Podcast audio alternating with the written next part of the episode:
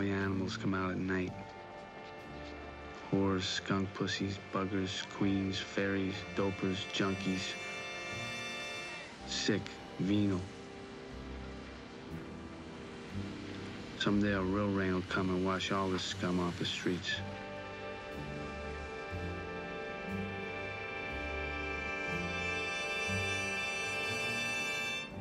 I go all over. I take people to the Bronx, Brooklyn. I take them to Harlem. I don't care. Don't make no difference to me. It does to some. Some won't even take spooks. Don't make no difference to me. Driver 48th and 6, please. Man, you are gorgeous, brown, beautiful little girl. Boom, boom, boom,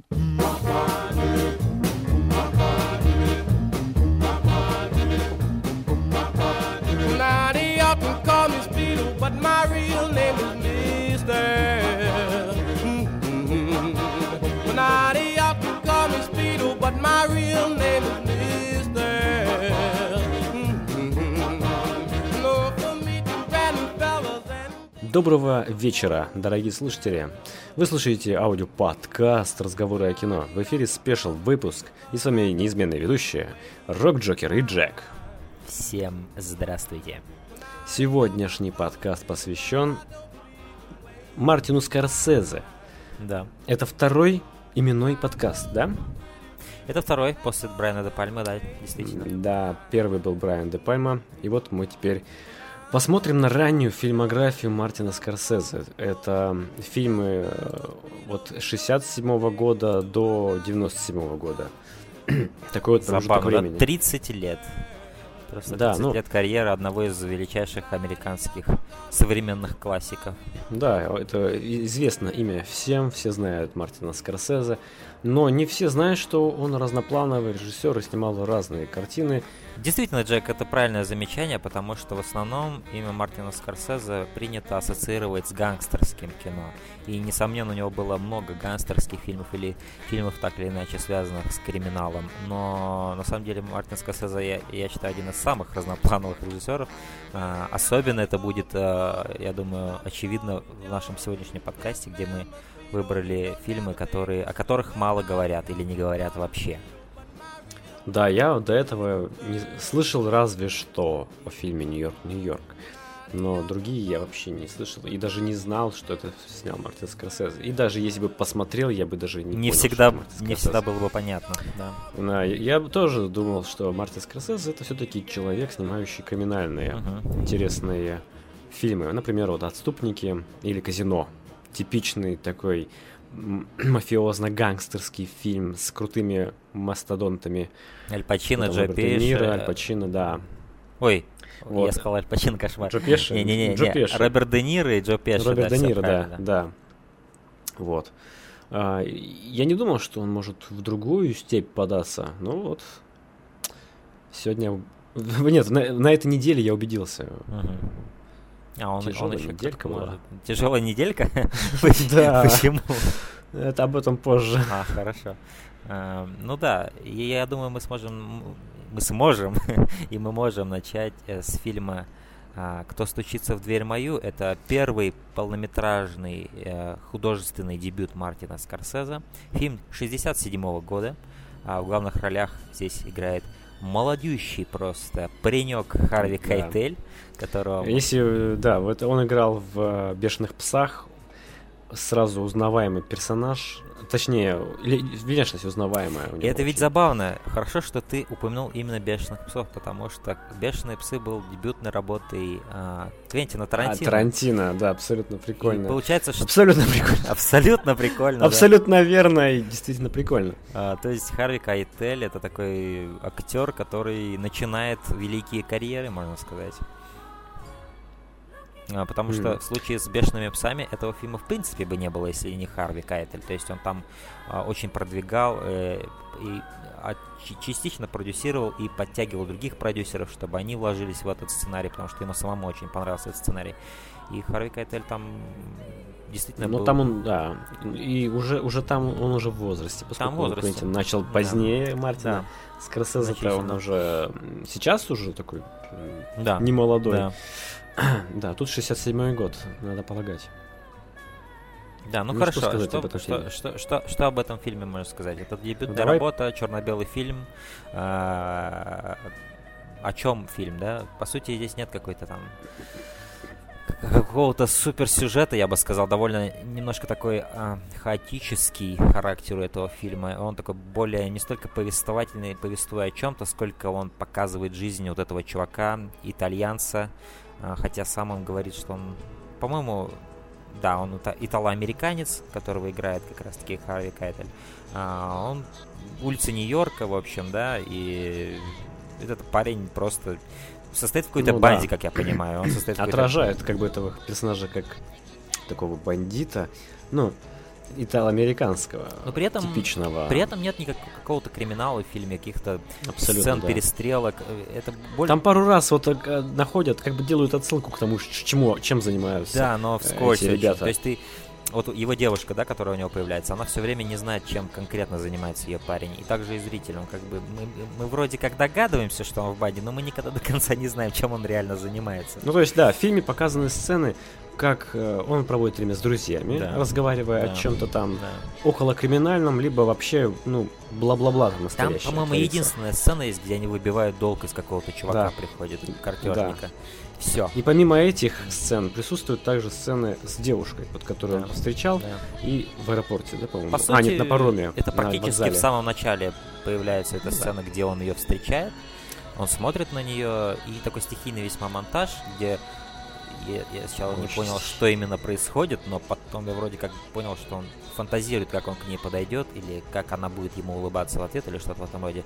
Здесь немножко не окрепший, конечно же, э, Скорсезе, то есть он только, это пробы пера, это очень экспериментально. Он только закончил киношколу, и Да. видно, что как бы киношкола на, на этом фильме отразилась. Какие-то школьные, киношкольные вот эти м, академические штуки.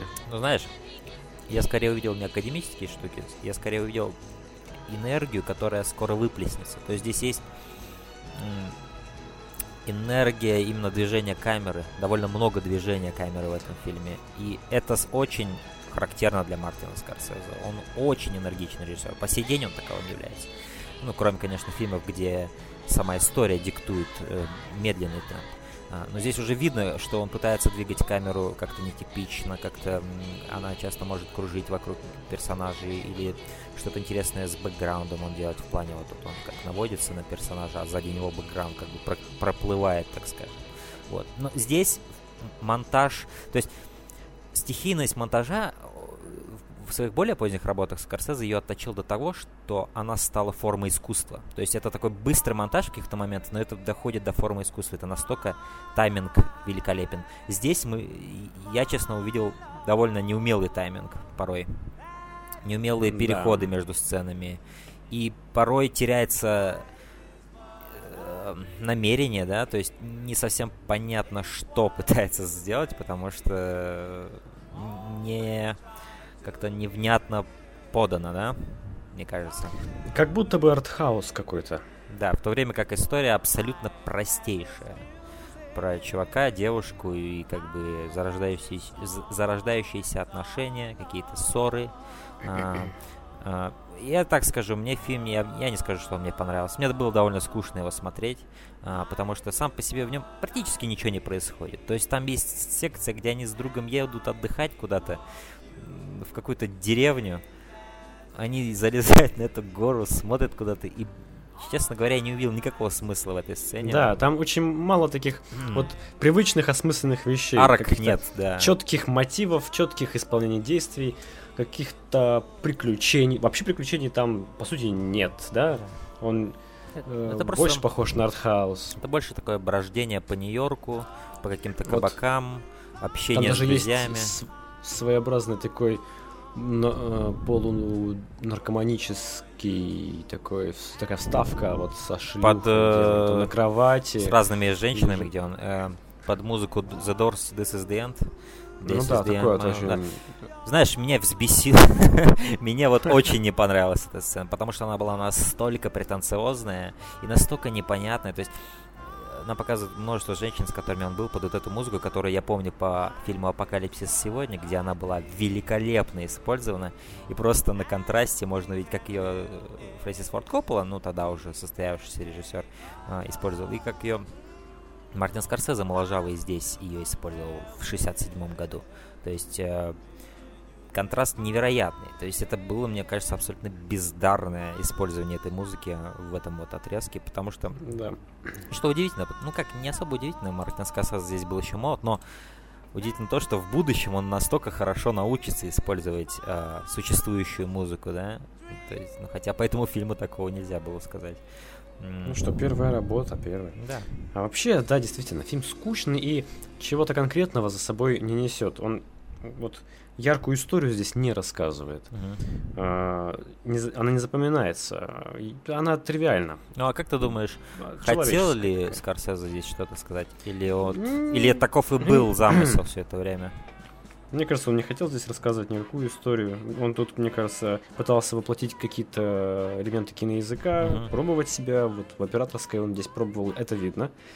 Это действительно видно. В плане сюжета или, допустим, показать мотивы и характеры, мне показалось здесь это Такое ощущение- такое- пусто. Такое ощущение, что все события в этом фильме это такие не- необходимые чекпоинты, за которые он как альпинист, который карабкается, вот он эти крюки Да, да, типа втыкает того. в скалу, и лишь бы просто шла продвинуться вперед и, опять же, да, как ты сказал, а, исследовать язык кино, но не для того, чтобы что-то рассказать конкретной сцены. Просто использует Мне- их, но не... Да.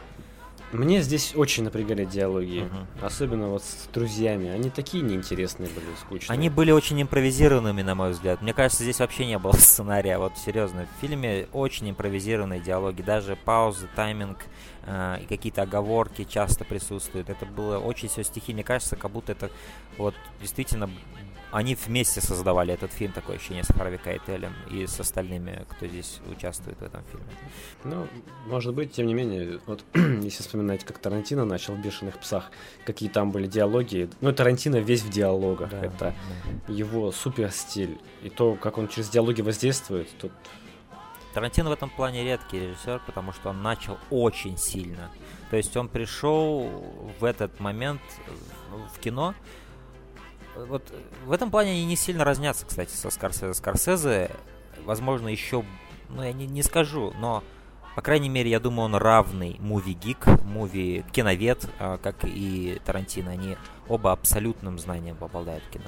А, но, что интересно, Тарантино смог свои знания гораздо интереснее показать и применить в «Бешеных псах». То есть это там был реально абсолютно интереснейшая история, интереснейше поданная. То есть э, многие до сих пор спорят, что я могу их понять, что «Бешеные псы» — это лучшая работа Тарантино. И в этом есть много смысла говорить такое, потому что действительно она была великолепна, несмотря на Ну, вот, свой бюджет. А здесь никто в жизни не скажет, что «Кто стучится в дверь мою» — это лучший фильм Скорсезе. Это действительно такая проба пера, не более. просто вот эти диалоги, они, казалось бы, хотят быть вот такими, как бы в «Бешеных псах», например. Да, тебе такое Я не показалось? говорю, ну, а, как бы такое ощущение, что такое непринужденное общение каких-то гангстеров Ну, а, о простых вещах, житейских, бытовых, это да. они типа должны быть иметь такой же вот эффект, который вот мы видели позднее в «Бешеных Я не псах». уверен. Э, То есть, конечно, их природа такова, но если в «Бешеных псах» это абсолютно видно, что это отточенные, написанные, Да, отполированные диалоги. Здесь кажется, что э, Скорсезе дает дирекцию, но говорит, говорите сами своими словами все это. У меня такое было ощущение. То есть много импровизирования, мне кажется. Ну да, здесь много диалогов о кино. Вот, что такое, э, как бы... Да, вот они сидят, ну, ждут парома и Да. обсуждают вестерны. да, да. Тоже влияние вестернов, очевидно. Это, кстати, само по чуть-чуть. себе довольно постмодернистский такой прием говорить в кино о кино, да? То есть раньше этого не было. Но вот в более поздние года уже появилась, зарождалась эта мода ссылаться на кино в кино.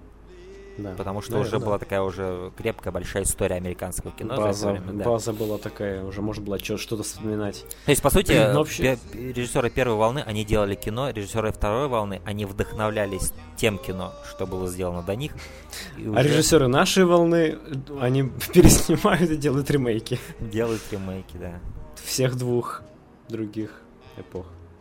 Чем вообще можно, что, что в плюсы можно записать от этому фильму «Кто стучится в дверь ко мне»? Ради чего бы стоило бы посмотреть этот фильм? Я думаю, этот фильм Как можно пропустить, но ради просто, если вы фанат Скорсезе или э, любой человек, который изучает кино как-то более серьезно, нежели просто удовольствие получать от кино, а, то это, естественно, фильм, который стоит чекнуть, потому что все-таки это дебютная работа одного из лучших режиссеров в истории кино. Вот на И, этом и базисе можно также, если вам нравится Харви Кейтель, то можно посмотреть его молодой Харви Кейтель, молодым и и мышечный, юным. крепкий, подтянутый, да. Вот. Ну, кстати, я самое смешное сейчас скажу, но Харви Кейтель, мне кажется, был худшим актером во всем фильме, серьезно. То есть даже его друзья мне все понравились больше, они более реалистично играли, ну вот в том, в той стилистике, которую исповедует сам фильм. То есть Харви Кейтель позже был великолепен в других фильмах, но вот в этом фильме мне он показался худшим из всех. Да.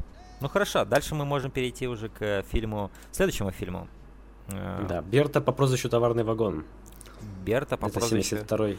72 год, да. А, то есть здесь уже такой фильм, у него еще постер, мне нравится, с 70-х, чисто такой постер, если на него посмотреть, вот чисто стилистика 70-х. А, в общем, этот фильм основан на книге, по-моему, а, на автобиографии некой Берты Томпсон.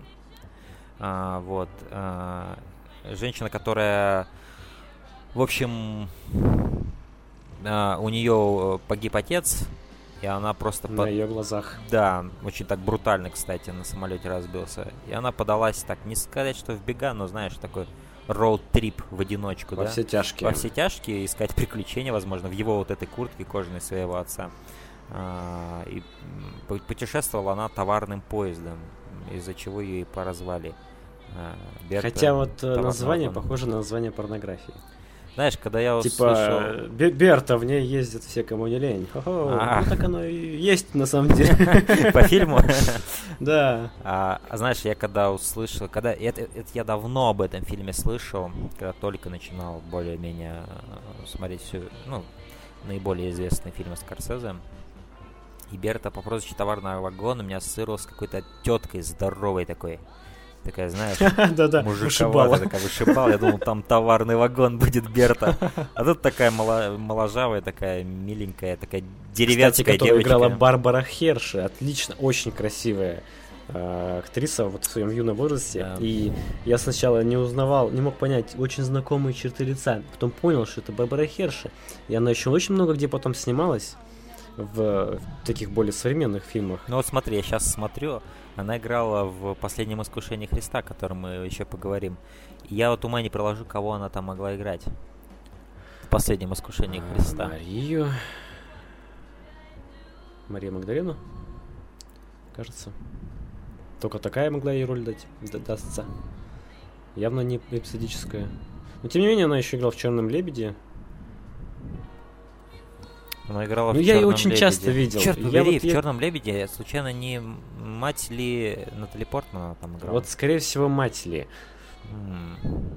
Она вообще матерей играет очень часто, я заметил в кино. Но здесь она такая А. красота очень здоровская, такая деревенская красота, я бы ее да, сказал. То есть ты да, сначала Она очень можешь- симпатичная. Да, но а, в некоторых кадрах она очень-очень красивая.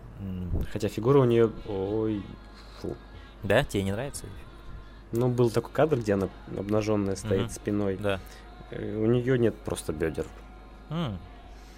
Тебе так показалось? Дере- Такая вот деревенская фигура. э, Ну, Берта... Из, с, с- с картин Рафаэля.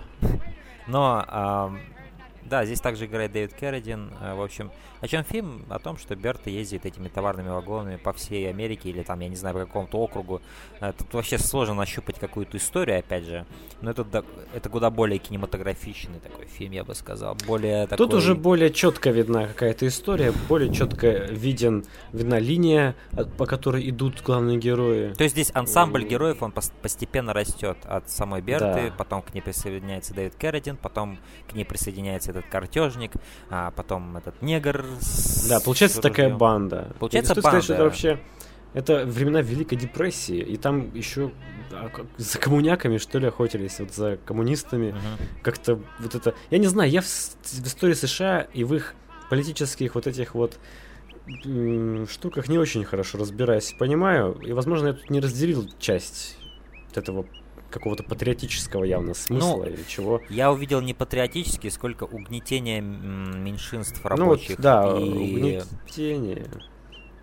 То есть, Они же там, эм, вот этот э, профсоюз, что-то Профсоюз, да, да, э, да. То есть это э, наладить. типичная история маленького человека, которого имеет государство, так скажем, или в данном случае какие-то, ну, не столько силовые структуры, но, наверное, какие-то организации, так скажем, которые владеют всеми этими, э, чем они бы там ни занимались, я уже не, не могу точно вспомнить, что они там делали, но у них был какой-то, короче, профсоюз. Где-то они работали, то ли...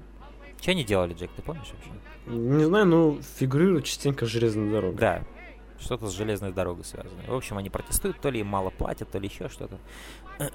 И во главе этого протеста, соответственно, Дэвид Кэрридин, очень харизматичный, круто он, крутой он здесь. Мне он очень понравился в этом фильме.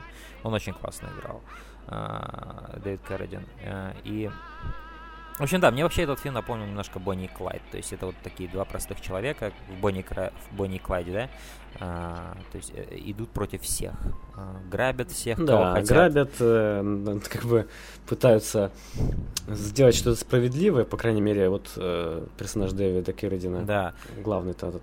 А остальные вроде как просто бандюган настоящий. Да. Кто-то вот шулер, кто-то там так бандит. Берта сама уже хочет э, просто воровать и жить в свое удовольствие. да.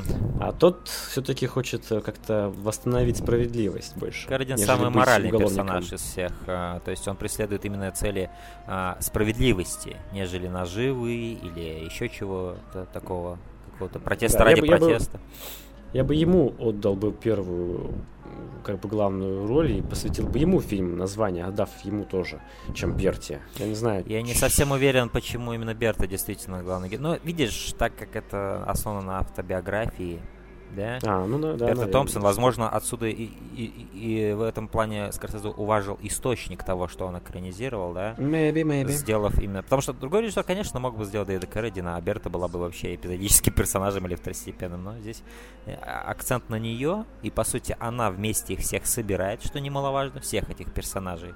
То есть через нее происходит все это знакомство в основном.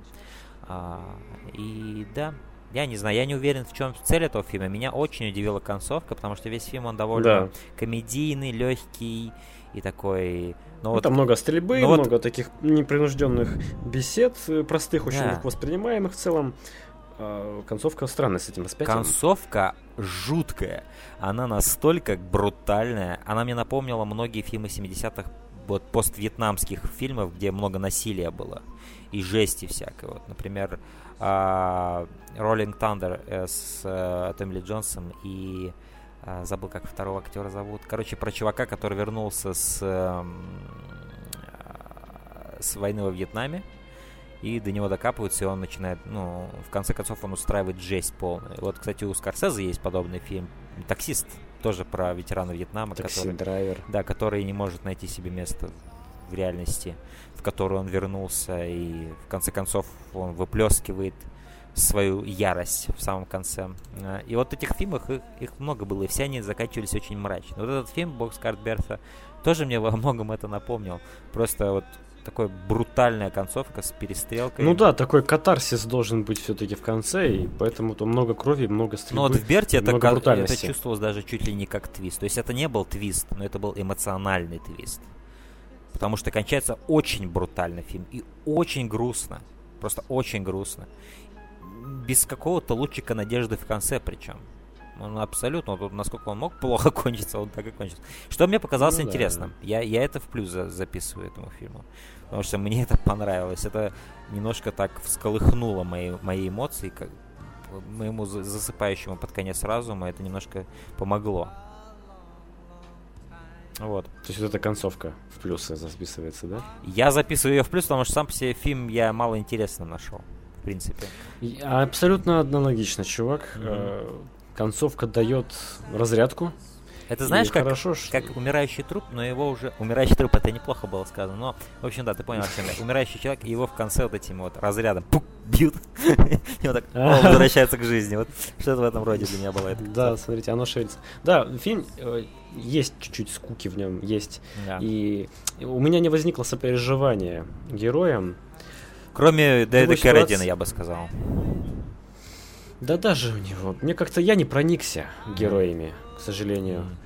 Не хватило мне чего-то. Мгм. Вот. Ну, знаешь, что А, хотел- прикол, прикол. Да, давай. А, да, да, говори, говори, говори. Не-не-не, давай, прикол сначала. Ты потеряешь мысль.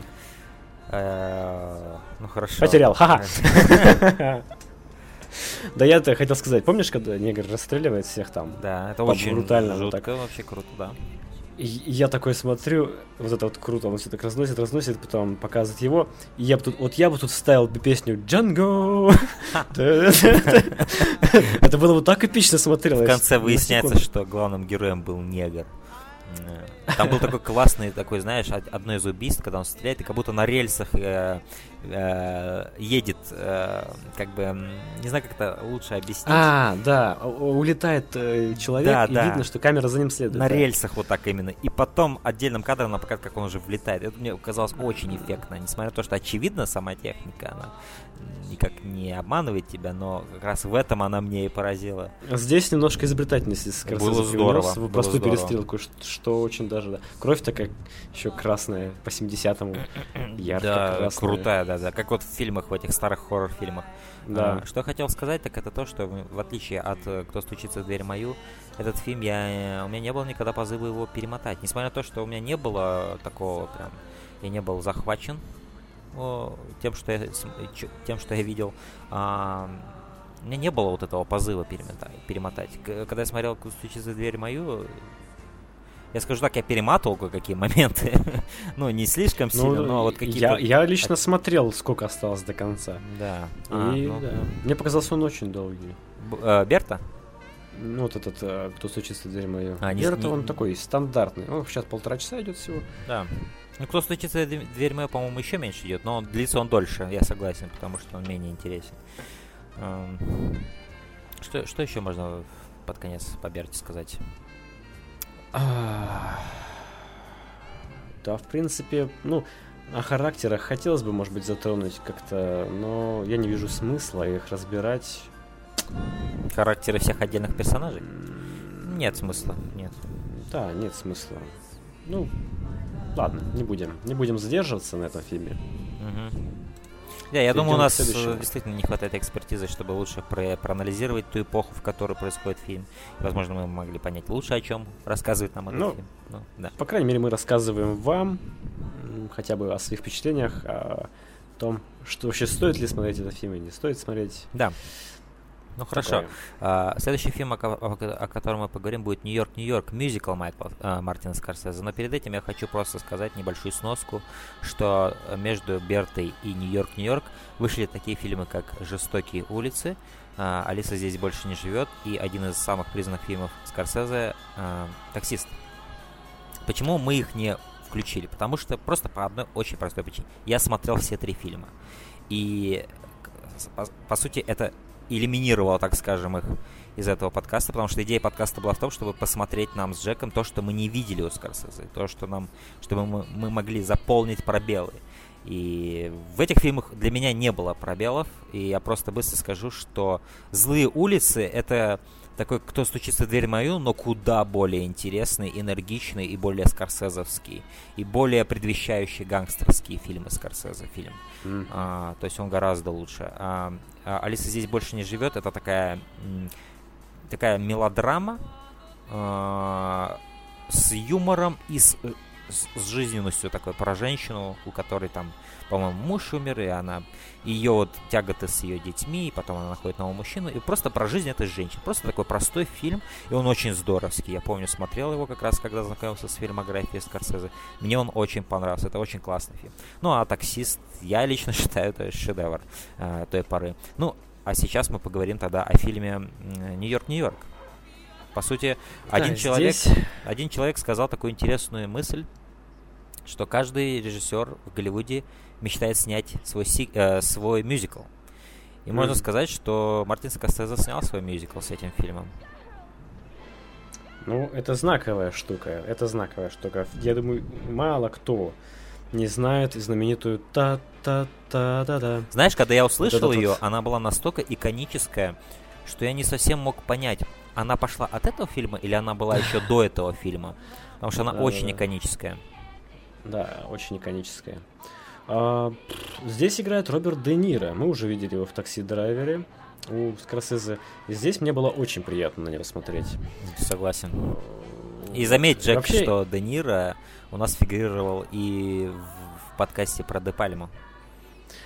Да, да, да, да. Там он... э, Там он делал- был в фильме «Эй, мамаша». Эй, мамаша, да, да, тоже в ранних работах. Мгм. Того же же год, да, 70-х ведь? В 70-х где-то. 70-х, Да. да, да. Ой, энергия Де Ниро здесь вообще э, заполняет Ах. очень много. Помимо Лайза Минелли, Да. которая тоже хороша. Да. Де Ниро здесь очень... Им приятно здесь любоваться. Он очень энергичен, очень динамичен. Выдает потрясающего персонажа, вот этого настырного, Он который охрененен. вот идет, идет очень эгоистичен, очень эгоистичен, не слышит людей, идет, Да. идет, идет на пролом, очень упрямый и неподатливый человек. Да.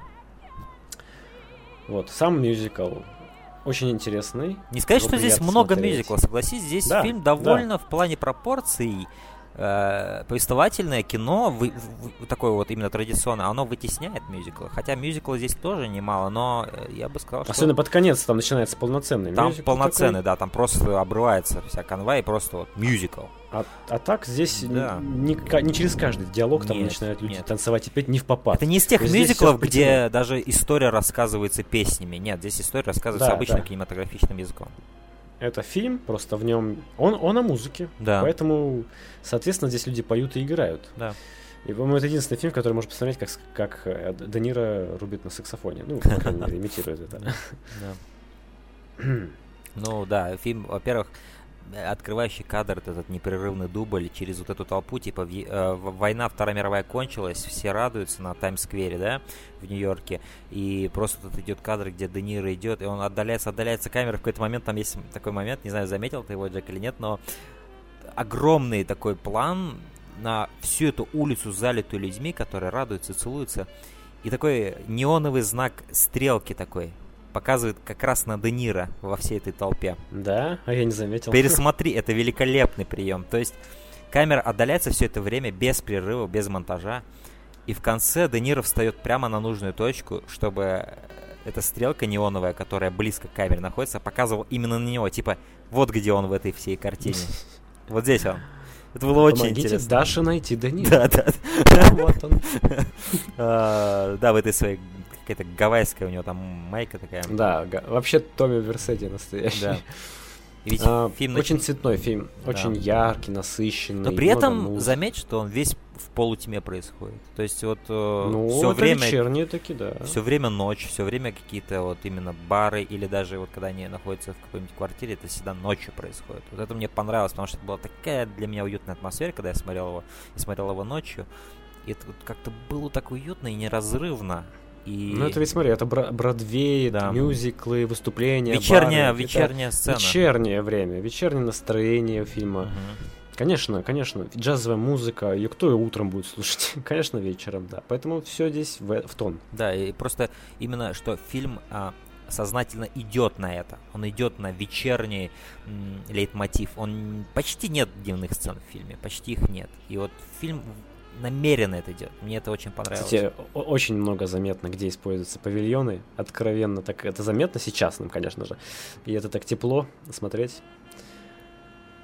Они зам... задники павильонные, они такие картонные. я вот, честно говоря, не, не классные. всегда. Я, я- я, честно говоря, не ловил себя на этой мысли ни разу за весь фильм. Вот, что вот здесь вот павильон, здесь нет. Как-то вот для меня это было А, а знаешь, а я очень часто смотрю на- назад, а не на актеров. Я так люблю смотреть, что Не, я, я тоже, за- ну как-то я не за знаю. кадром. Не знаю. А, ну, Вот. Мне понравился один из моих любимых моментов, маленький момент, когда в самом начале фильма, когда Скорсезе идет, по-моему, около метро, или спускается с метро, или наоборот поднимается. Скорсезе или Де О, Ниро? Де Ниро. Де Ниро. И там есть такой момент, где моряк и девушка танцуют под, э, Да. огне- э, под светом фонаря. фонаря, да. И это без музыки происходит. Мгм. И просто ты слышишь, как вот это метро проносится. И вот этот свет мне, метро. мне тоже понравился этот момент. Это был очень здоровский момент, и очень Он нетипичный такой бе- медиа. бессловный. Да, и Де Ниро просто смотрит на них, и как бы ты вместе с ним останавливаешься в этом вот скверчике таком. И вот под этим огнем они, этого фонаря они танцуют. Это был один из моих любимых моментов фильма.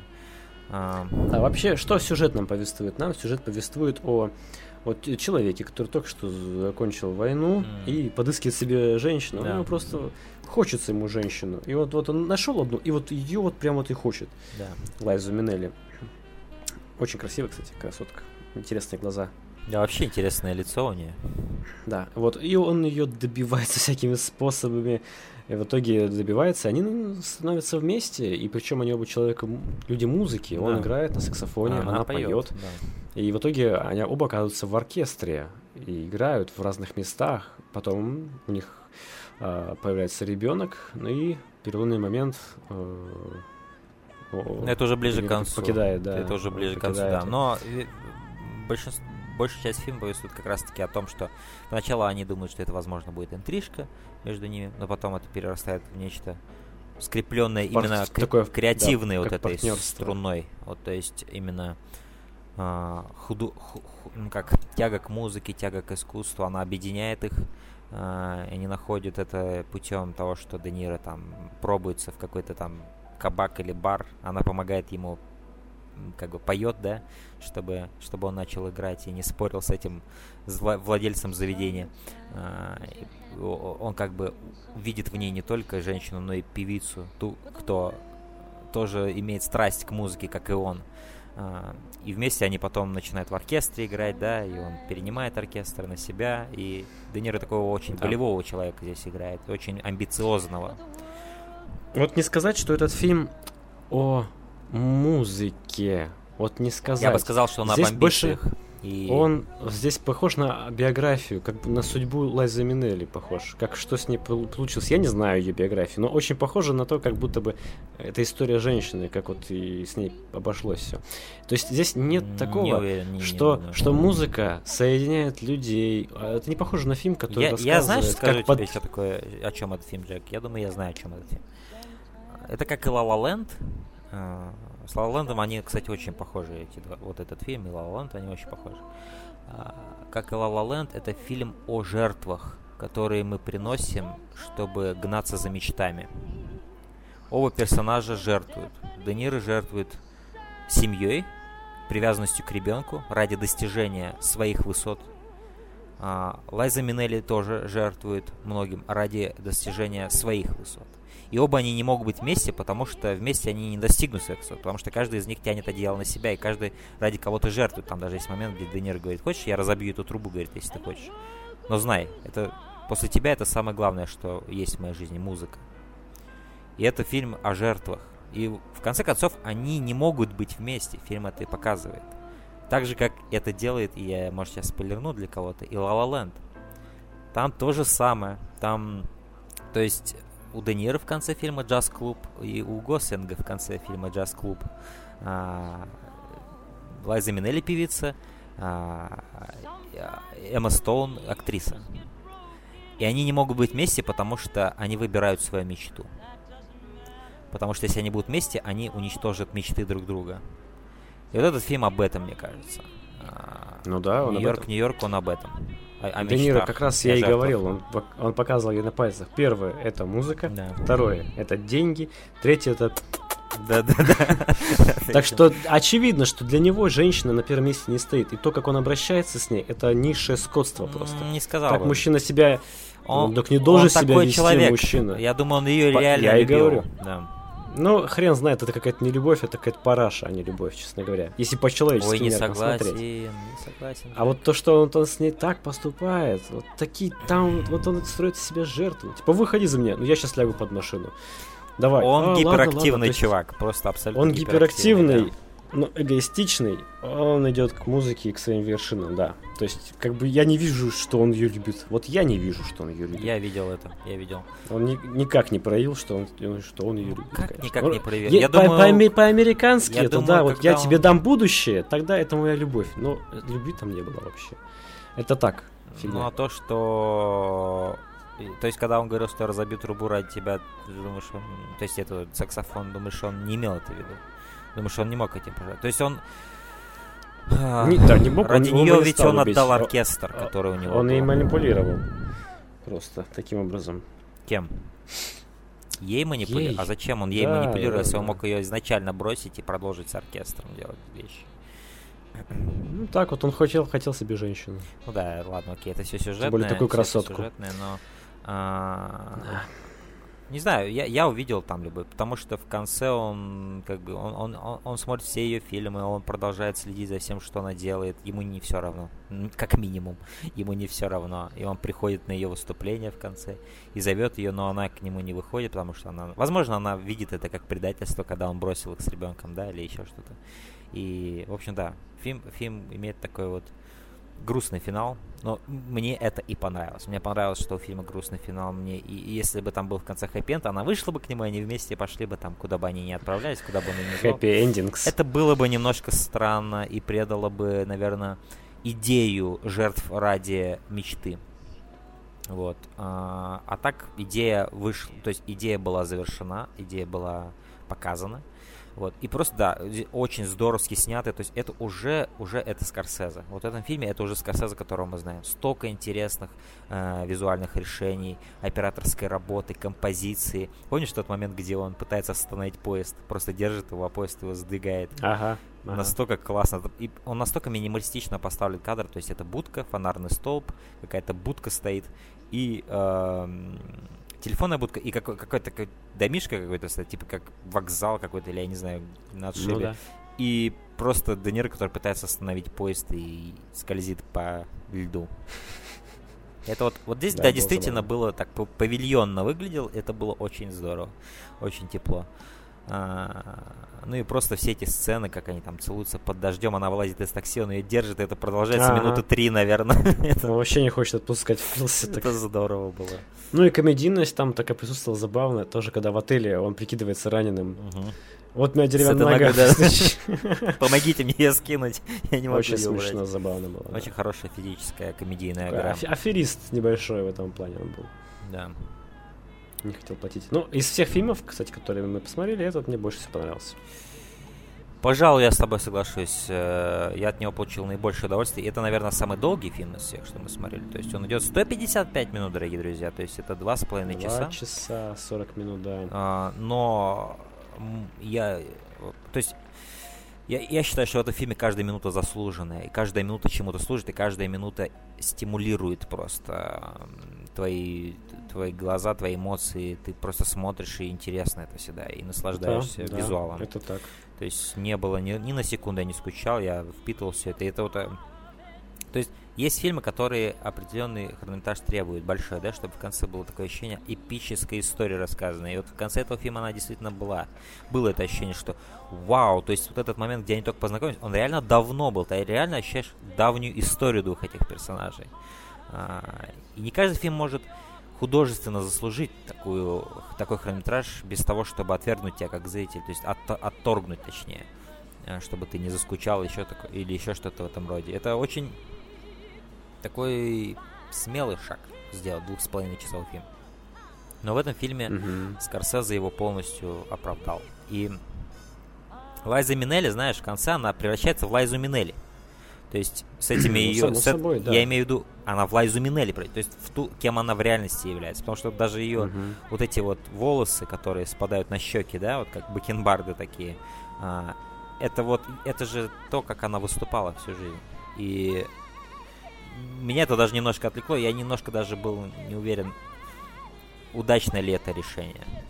Сделать вот эту грань такой призрачной между персонажем, которого она играет, и самой Я и Лайзой говорю, Минелли. может быть, здесь есть отсылки именно к Лайзе Минелли, вот к ее личной каким-то вот этим Я жертвам. не увидел, что она была фокусом этого фильма. Мне кажется, они в равной степени были фокусом этого фильма. Хотя в конце ее номеру очень много уделяется времени, да? Там минут 20, наверное, идет просто ее номер. А, но я не увидел, что на нее падает только прожектор. Мне кажется, здесь они с Де Ниро как раз-таки в равной степени занимали экранное время и в равной степени были важны. Ну, это на самом деле интересный дебат, потому что даже в Ла Ленде некоторые говорят, что Эмма Стоун это главный герой, в то время как я не согласен. Я считаю, что они с Гослингом в равной степени важны. Но вот я никогда не слышал, чтобы кто-то говорил, что Райан Гослинг главный герой. Но все именно почему-то всех клонит именно к Эмме Стоун. Что именно она была главной героиней фильма. Это интересно. Ну, короче, Нью-Йорк, Нью-Йорк я бы рекомендовал посмотреть определенно. Да, несомненно, это отличный фильм, от которого я получил удовольствие. Я, честно говоря, у меня в нем были сомнения, потому что, опять же, мюзикл, я тоже не фанат мюзиклов, как и Джек, а, но здесь все было здорово. И песенки все классные, и заглавная вот эта мелодия, та та та ра ра Ну, она, она иконическая. И действительно такая вот знаковая мюзикла, мюзикловская такая тема. Ну, Да. Поэтому мне фильм понравился, как и Джеку, посмотрите. А, Но мы идем дальше. да, давай дальше. Фильм 88 года. Последнее искушение Христа. Ду- думаю, с Уильямом думаю, Дефо. думаю, имеет смысл перечислить кое-какие фильмы, которые вышли до этого у Скорсезе. Это «Бешеный бык», один из, одна из лучших работ Скорсезе, вообще признанная классика американского кинематографа. «Король комедии», и, кстати, с, с Робертом Де Ниро. Еще один фильм с Робертом Де Ниро, следующий вышел, «Король комедии». А, это про стендап-комика, который пытался пробиться в высшее общество комиков или там стать мега-звездой. Его играет Роберт Де Ниро. Руперт Пипкин его зовут. Это фильм 82 года. Очень здоровский, очень классный. А, очень хорошая комедийная роль. Но такая...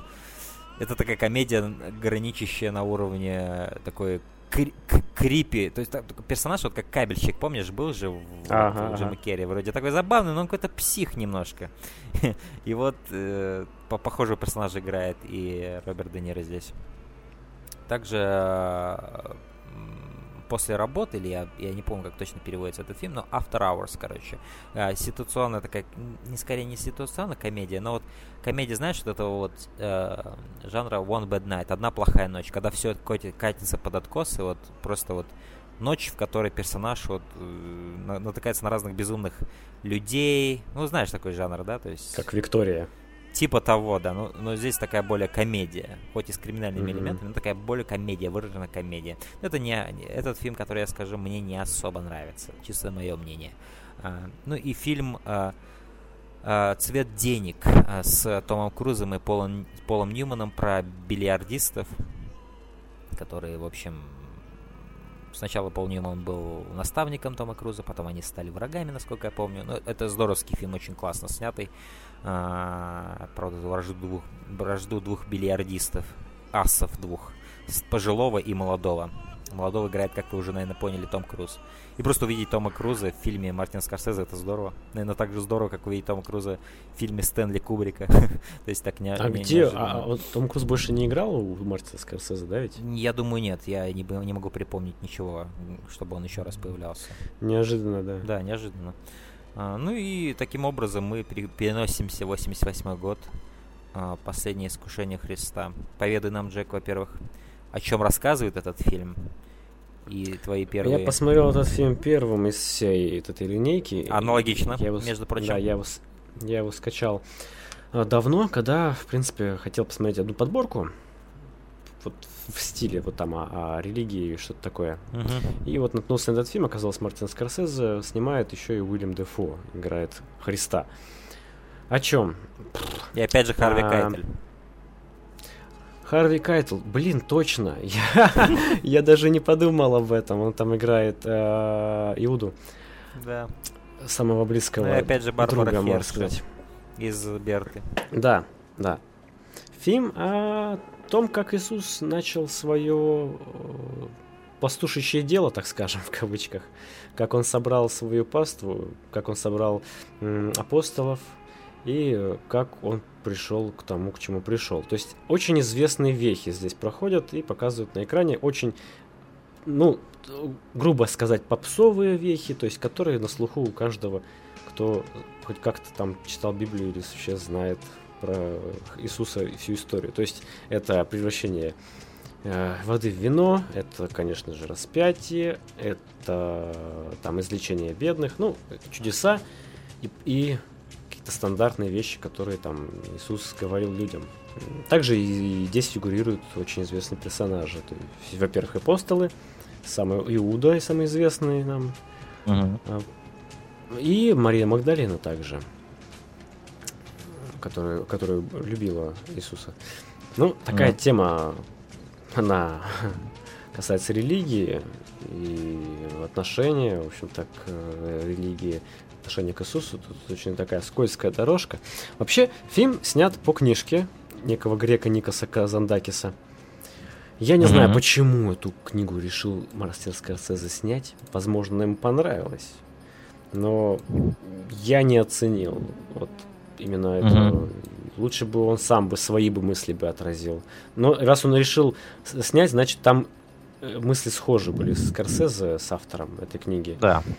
Вообще, я, думаю- не считаю данный вот рассказ или книгу, Мгм. роман этот как-то отражающим действительность или говорящий действительно нужные вещи. Ну, это мое личное мнение. Мгм. По мне То так ты ее здесь- читал? Нет. Ну, раз это экранизация, я ее посмотрел. Судишь по фильму. Сужу пока по фильму, раз уж историю рассказывает. Вот. Да. Она мне не близка. Мне не нравится, как здесь изображен Иисус. Мне не нравится, какие он фразы здесь говорит. Я бы за ним не пошел, если бы он так говорил. А Иисус это знаковая личность, и он должен Ты был... бы не пошел за Уильямом Дефо. За Уильямом Дефо я бы пошел. Э, Вот.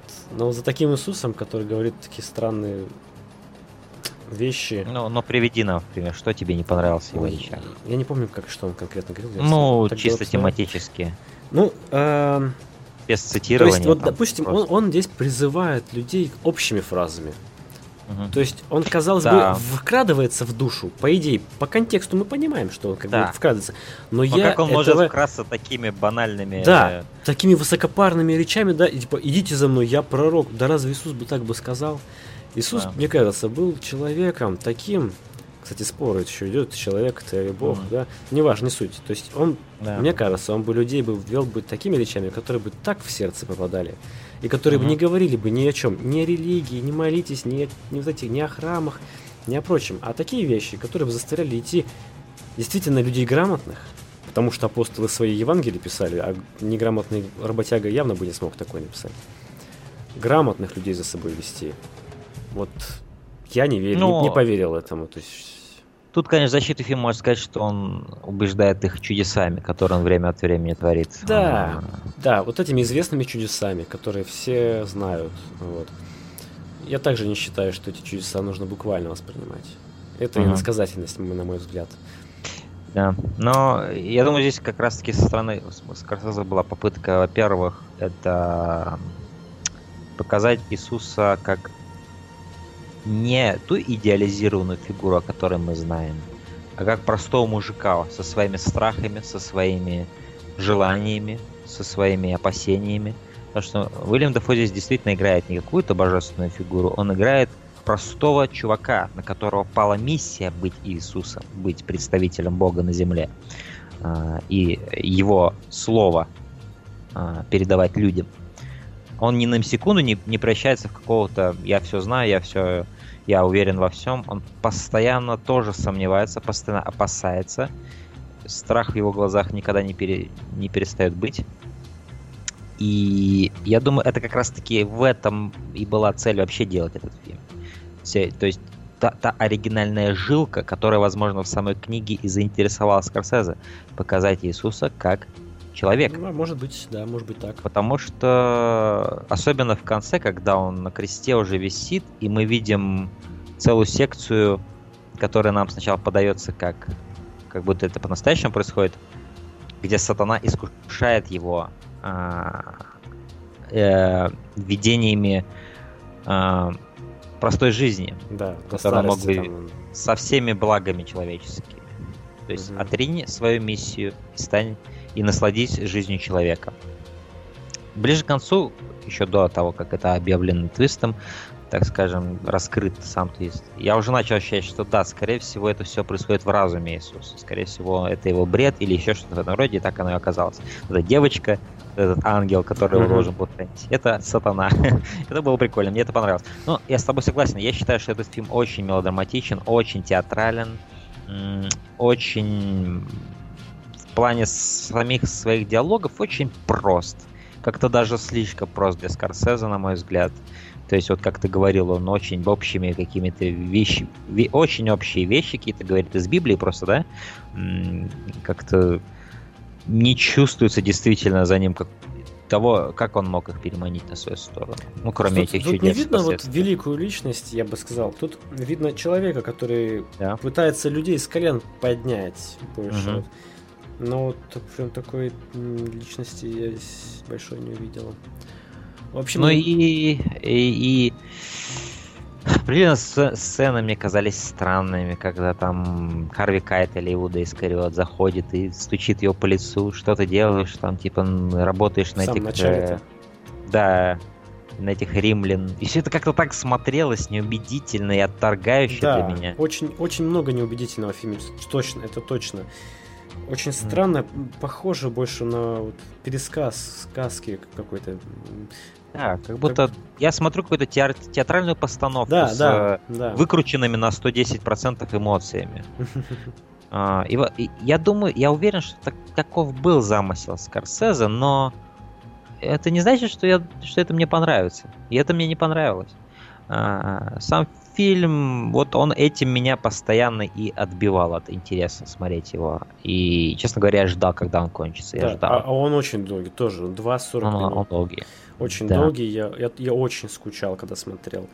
Потому что здесь также есть такой особенность э, разрывного такого монтажа, то есть сцены под- подаются, они как подаются, не как будто... р- нет, ну почему хронологически, все-таки там Мгм. есть повествование, но сцены, они как будто разрывные какие-то. Как-то Мгм. сцена, вот другая сцена. То есть она не перетекает одно в другое, а вот эти речи, диалоги, они как будто принадлежат только для одной сцены. Вот там сцена с такими диалогами, там другая. И не чувствуется эм, вот этого излияния, протекания. Возможно. Так вот мне показалось. Но вот опять же чувствуется в фильме очень ограниченный визуальный язык, который на, на тот момент у Скорсезе уже был сформирован полностью. Хотя И- чувствуется колорит. Колорит здесь чувствуется. Вот. А, Антураж, Колорит самой страны. сеттинг, да, вот Иерусалим. а, Ну вот, насколько я знаю, там. Были очень большие проблемы со съемками, в плане просто там жара была страшная, и финансирование там, и затяжные были съемки, в общем. Много было проблем, много людей, много массовки, все это организовать. Да. И чувствуется, что Скорсезе здесь, кроме вот этих быстрых наездов на, ли- на, на этих традиционных его, да, на лицо персонажа, да, а, вот тут нет каких-то техник Скорсезе, за которые я его люблю. Очень сдержанный визуальный язык здесь, не особо интересный. То есть, если в ином случае, даже если бы мне история не нравилась, я бы мог посмотреть благодаря стилю Скорсезе, то здесь и стиля я не получил. И в итоге я получил историю, рассказанную театр, по, по театральному, эмоциональному, и, в общем, с выкрученными этими эмоциями. а, И очень мелодраматичную, и малоинтересную. То есть все эти события мы знаем, как они произошли. И перспектива Иисуса как обычного мужчины, она, конечно, интересна. Но я не уверен, что этот фильм всегда интересно ее показывал. И что самое главное, убедительно. Он не показывал убедительно. Как тебе Уильям Дефо вот в роли Иисуса? Я ничего против этого не имею, но... То есть против идеи Уильяма Дефо как Иисуса я ничего не имею. Но я не уверен, что А Знаешь, вот, мне Безруков, сделал. Безруков в роли Иешуа в «Мастере Маргарита» в сериале понравился гораздо больше. М. Вот там прям похоже. Человек с такими глазами. Видно, что добрый-добрый. И по- по- по- понявший суть. Ну вот видишь, в чем да. дело. Уильям Дефо до самого конца и не понял суть. В том-то и дело. То есть в этом фильме. Он до самого конца он и, не понял ее. ну только в самом, возможно, конце, когда он там... В самом конце фильма, да. Да, Но... короче, так вот э, странноватый фильм. Вот и крест. Ну, знаешь, это прикольная вот эта ирония была. Мне понравилась эта вплетенная, возможно, придуманная автором книги, что он носил эти кресты, чтобы вешать другие, чтобы римляне вешали других. Ну, И в конце он становится тем, кого вешают на крест. Да, как будто этот Прибивает. крест его преследовал, он типа хотел Да, быть расправлен. самого постоянно, как будто он все время нес его туда, где его повесят. Да, странно, как бы это не побуждающий, А мне- не воодушевляющий фильм. Довольно Вот этот, он приходит к какому-то там то ли монах, то ли какой-то полупророк, говорит, крести меня. Да зачем это, господи? Какое? На, нахрена? Какое крещение, может быть? Э, суть вещей повествовать должен людям, а не крести меня, давай, водой поливай. Вот. Странное очень поведение было Иисуса тут.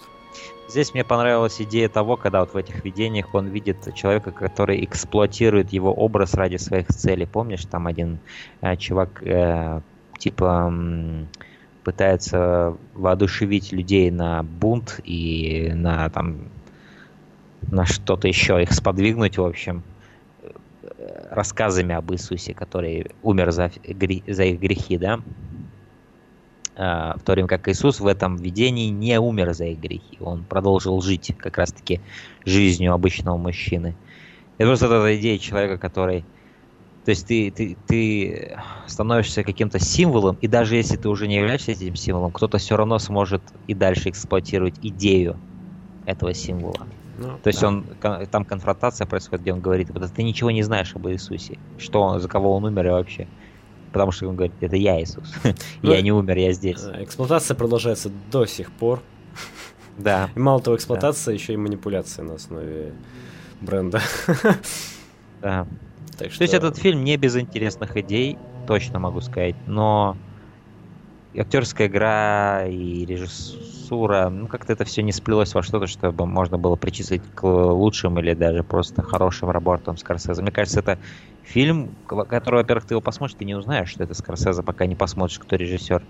Мне кажется, это такой довольно проходная работа, которую, по сути, самому, самому Скорсезе ничего не принесла, мне кажется. Абсолютно. Да, очень Его, тяжелый. его Тяжело смотреть фильм. Так что не рекомендуем вам с Рок Джокером смотреть его.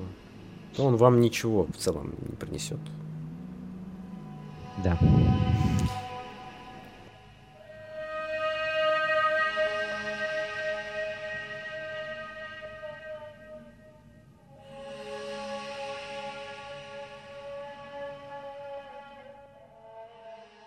Да, Кундун, то- фильм 97 года. Мы, кстати, с тобой не- недавно в 97 году делали подкаст Да, отдельный. было дело, и был, кто-то уже отзывался насчет Кундуна в нашей группе.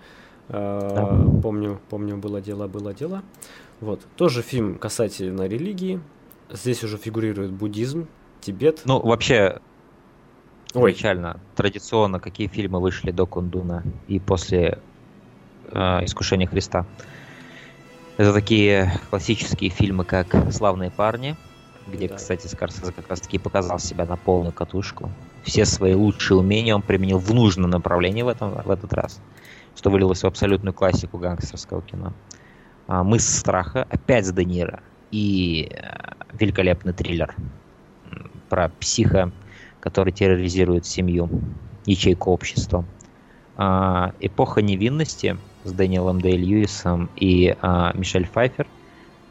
Один из, опять же, нетипичных фильмов Скорсезе, но куда более интересный, чем тот же «Искушение Христа». Хороший фильм. Не выдающийся ни в коем случае, но хороший фильм, просто с простой историей. А, «Казино», опять же, один из да, классный. знаковых фильмов Скорсезе, который сплетает как раз-таки идеи казино, игорного бизнеса и мафии. Это очень здорово здесь было показано.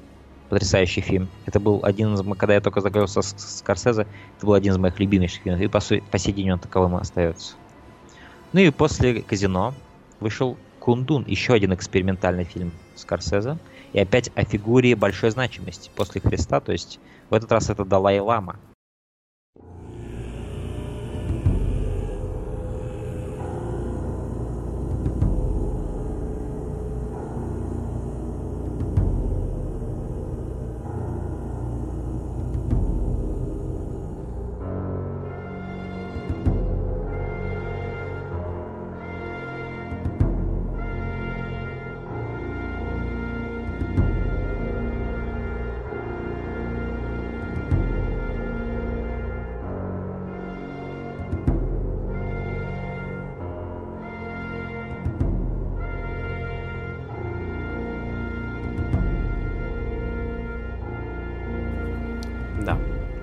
14 по-моему, если не ошибаюсь. 14 да, да, да.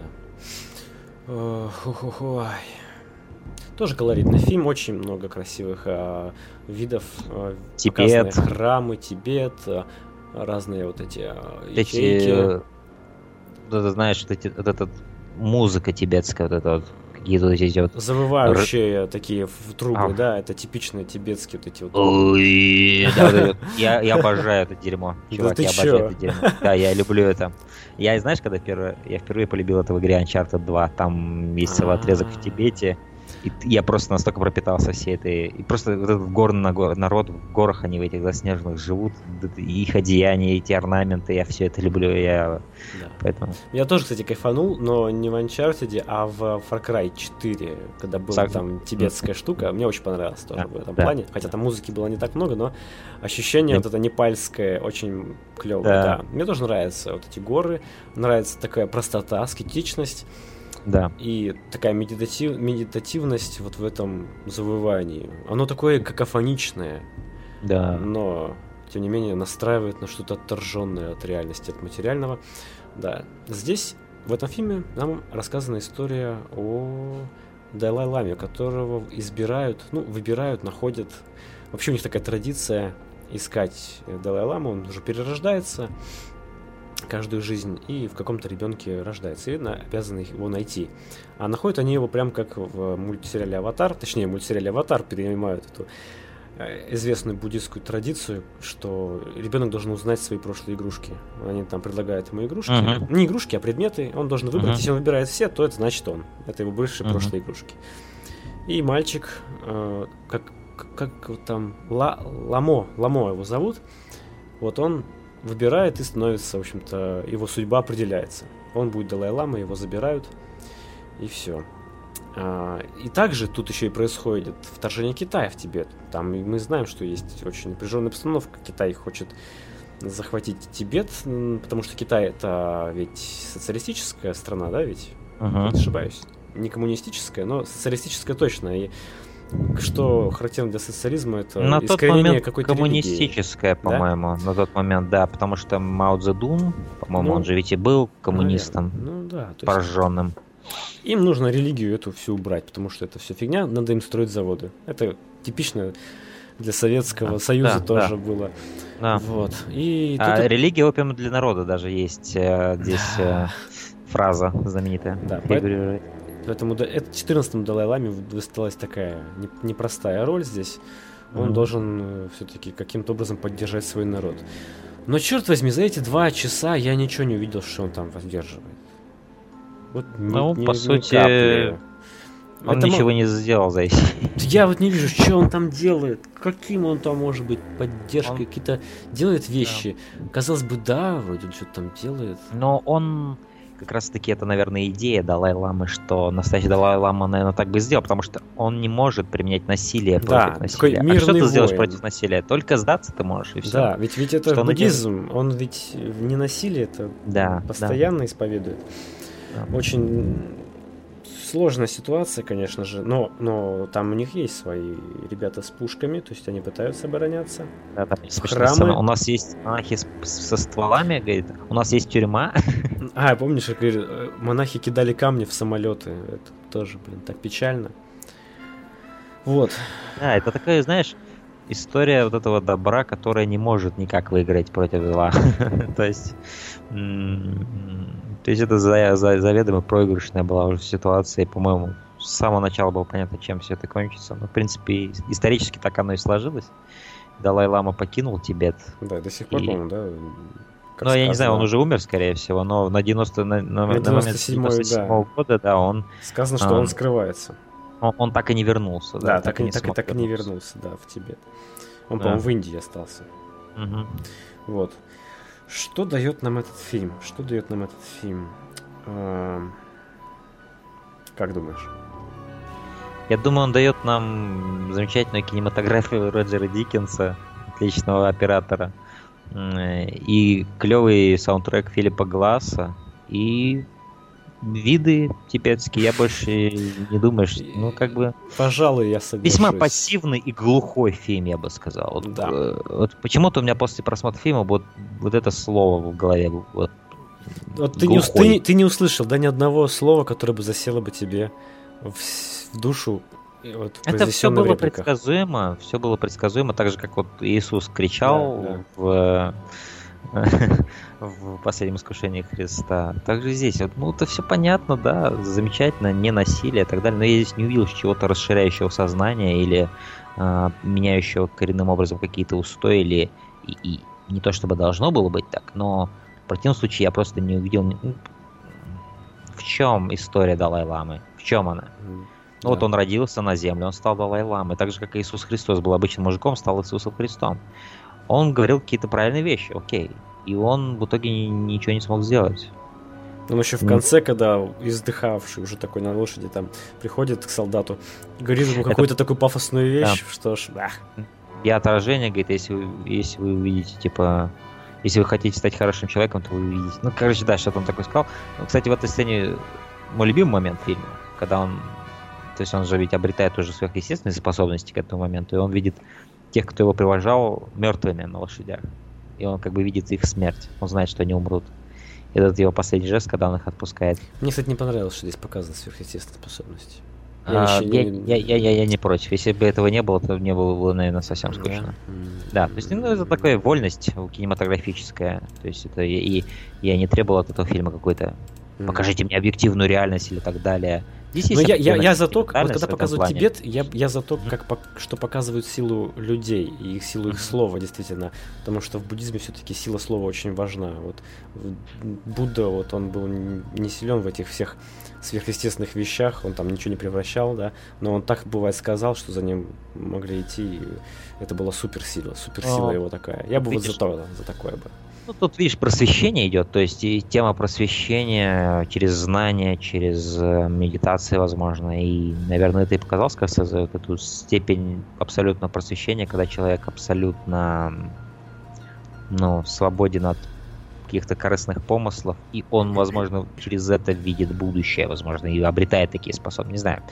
Э, Ну, здесь, да, фильмом было довольно буквально показано, у Далай-Ламы есть сверхспособности, но так довольно минималистично это было сделано, без каких-то, знаешь, звуковых эффектов и там типа так, я смотрю в будущее. Ну, понятно, да. Ничего этого не было, было довольно все клево сделано, Скорсезе сдержанно, вот, а, и как бы доносило посыл довольно эффективно. То Да, есть, когда ну, вот эти ну, вот- очень пустые реплики мне показались во всем фильме. Знаешь, Слишком сцена- отработанные. Одна сцена мне показалась просто комедийной, когда а, Мао Цзэдун а, сопровождает... э, В машине? Да. А, Он просто тоже. встает, такой огромный мужичок такой, знаешь, такой толстячок такой идет за ним. И он, у него такой комедийный прическа, грим какой-то Да, комедийный. он да, просто да, такой да, идет. Как... Я как будто Остина Пауэрса, Да. честно смотрел в этот момент. Он просто такого провожает. Мизинчика не хватало.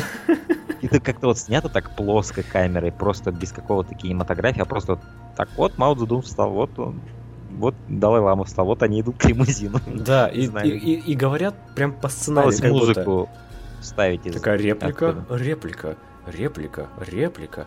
Э, Звоните мне почаще или там пишите почаще. Ой. Да. Короче, да. Вот в этом же году вышел фильм «Семь лет в Тибете» с Брэдом Питтом. Вот я бы порекомендовал бы вместо Кундуна посмотреть вот этот фильм «Семь лет в Тибете». В нем больше душевности. Опять же, да, Кундун глухой фильм для меня. Глухой, на какой-то другой частоте он работал. Я не уверен, что этот фильм вообще работает. То есть, эм, тут опять же клевая кинематография. Технически все здорово здесь. Технически интересно здесь все. классно показано, все, музыка отличная. Музыка, саундтрек отличный, я считаю. А, особенно финальная тема Кундуна. Вот она Да. клевая. Филипп Глаз хороший саундтрек написал. Вот Юра Федоришин написал коммент как раз по Кундуну, что несмотря на то, что 97-й, он на него больших надежд не возлагал и смотрел его уже с прицелом на подкаст, посвященный Мартину Скорсезе. Хотя Скорсезе далеко не самый любимый режиссер. И фильм этот у него не очень известный. К моему удивлению, получилось шикарно. Я бы этот фильм в свою Мгм. десятку включил. Просто посмотрите его уже позже. Юра Федоришин вот оценил этот фильм. Ну, да. Мне интересно, почему он ему так понравился. Неужели только из-за технических а, сторон он так его возносит. А, потому что центральная линия я не совсем вижу, что она должна была сделать для зрителя. Какой-то такой, знаешь, путешествие в никуда, блин, честно говоря. Вот. То есть путешествие к провалу. Э, возможно, в самом путешествии что-то закладывалось, но возможно. Возможно, я, я допускаю, я всегда допускаю то, что я чего-то не понял, чего-то не увидел, чего-то не прочувствовал. Но я говорю это открыто, я не прочувствовал. Для меня это был глухой фильм. Для меня тоже. Все-таки путешествие в Тибет для меня должно заканчиваться, знаешь, таким, что я, я выйду на балкон как и буду Far смотреть. Да, я в Far Cry больше чувствую. Я там останавливался, смотрел, втыкал на эти флажки. Или ехал в машине, слушал вот это така така тика така така та ну, Вот это был кайф. В этом чувствовалось больше даже духовности какой-то. Ну, возможно, во мне говорит недалекий человек. Ну, это, в принципе, был это фильм, который завершил, а, так скажем, если я не ошибаюсь, конечно. Нет, фильм, который завершил эпоху 90-х для Скорсезе был как раз-таки «Воскрешая мертвецов», который нам с тобой обоим понравился. Да, с а, Николасом Кейджем. Очень, очень интересный фильм. Очень здоровский фильм, очень атмосферный, классный, а, задумчиво романтичный, в такой мрачной романтике, я бы сказал. Вообще, Скорсезе я не назвал бы своим любимым режиссером. И угу. я не умею опознавать Скорсезе, я признаюсь точно. Я смотрю фильмы, угу. я не умею опознавать Скорсезе. Я не вижу никаких его технических стилей и приемов. Вот угу. правда, я не знаю, то ли я слепой, то ли, не знаю, то ли Скорсезе не так ярок для меня. Поэтому, угу. когда я был, я смотрел фильмографию, я удивлялся, так это тоже Скорсезе снял? То есть, они угу. такие все разные у него фильмы. Угу. Что я не прослеживаю в нем его стержня какого-то скорсезовского. Я бы сказал, что у него есть разные направления, и в этих направлениях он разный. Да, да, наверное. Но вот у, у него То есть, если очень... ты посмотришь подряд его гангстерские фильмы, ты увидишь, что это Скорсезе в каждом из них. Ну, да, да, а... я думаю так. Мне вот очень нравится э, последний, который был «Остров проклятых». Это потрясающий фильм. Это триллер суперского уровня. Да. Вот для меня тут Скорсезе вообще очень большое впечатление произвел. Потом, После «Острова это... проклятых» не было фильма, который понравился бы мне больше у Скорсезе. А, а, а этот вот недавно вышел «Прощение» или как? «Молчание». «Молчание», да. Я его отношу в ту же самую категорию, что и Кундуна, и э, «Последнее искушение Христа». Это такой вот фильм, который самому Скорсезе интересен, но не интересен а, мне. То есть опять Скорсезе куда-то пошел в свои темы интересные ему Опять, вот когда он касается религии или что-то связано с этим, мне вот наплевать, что он делает. Вот серьезно. Да. То есть, как только он касается религии, я не вижу, зачем он это делает. То есть, он делает компетентные и хорошие фильмы, но не то, что он может делать в других жанрах, понимаешь? Mm-hmm. Вот, Все-таки а... вот у Скорсезе отлично получается криминал. Знаешь, у него есть фильм о тоже о, о такой величественной фигуре, как Говард Хоукс э, в «Авиаторе», да?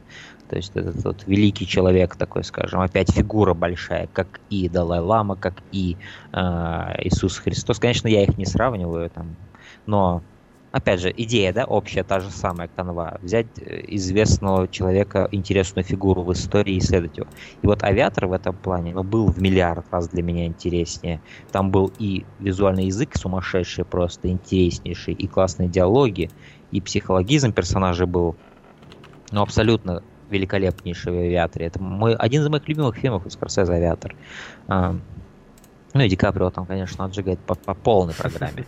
А, вот. Но вот с этими другими фильмами о таких вот значимых фигурах истории а, как-то не сложилось для меня лично. То есть, что Кундун, что «Последнее искушение Христа» ну, не оставили какого-то отпечатка абсолютно.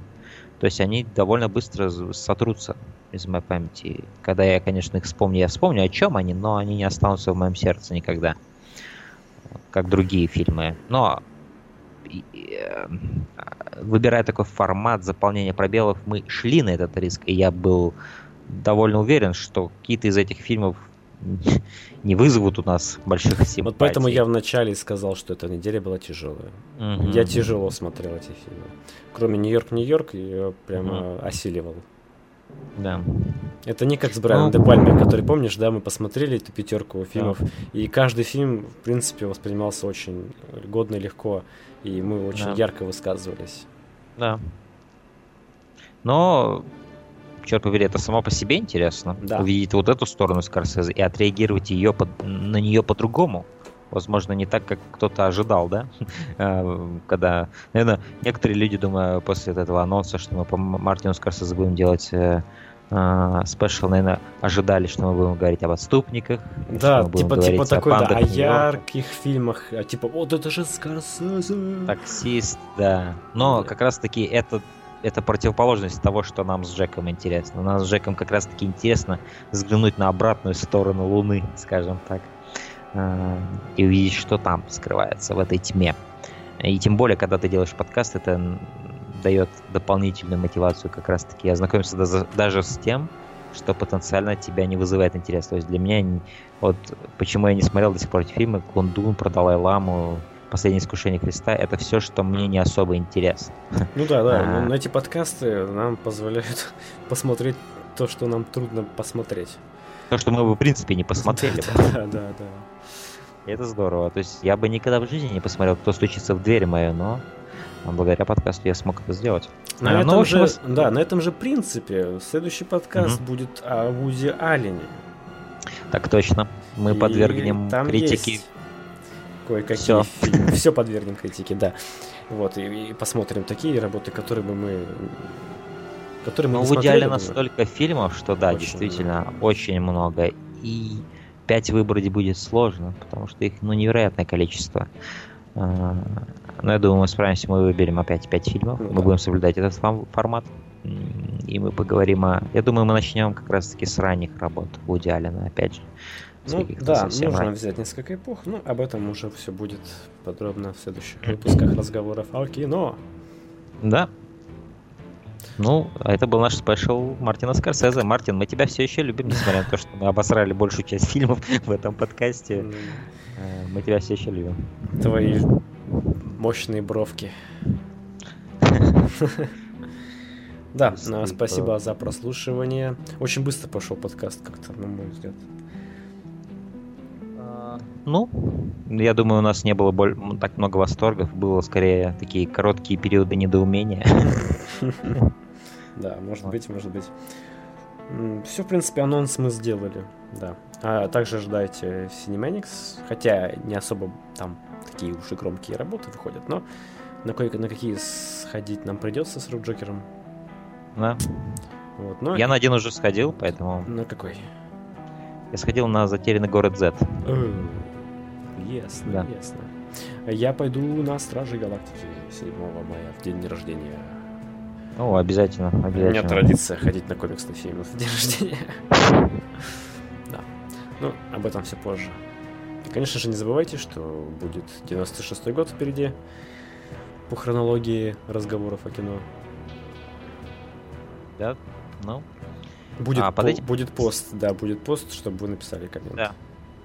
традиционный пост будет. А под этим подкастом расскажите о своем мнении о Мартине Скорсезе. Какие его фильмы вы любите больше всего? Потому что я думаю, э, вряд ли на свете есть человек, который не любит ни один фильм Мартина Скорсезе. Да. Все-таки один-то должен понравиться. Я думаю, наши слушатели как раз-таки напишут, да, что они любят больше всего и что меньше всего любят, а с чем хотели бы ознакомиться. А, поэтому да, пишите все, что вы можете написать о Мартине, Скорсе- о Мартине Скорсезе под вот этим подкастом. Мы с удовольствием прочитаем все это и будем отвечать на ваши эм, на ваши мысли своими мыслями. Но до тех, э, тех пор, пока мы сможем их прочитать, мы с вами прощаемся и до следующих подкастов. тогда. И еще отдельно большое спасибо человеку, который пожертвовал нашему подкасту круглую сумму денег. Я не знаю, кто ты, но знаю, ты ценен. Та- та- таинственный спонсор. Таинственный спонсор, да. Он написал...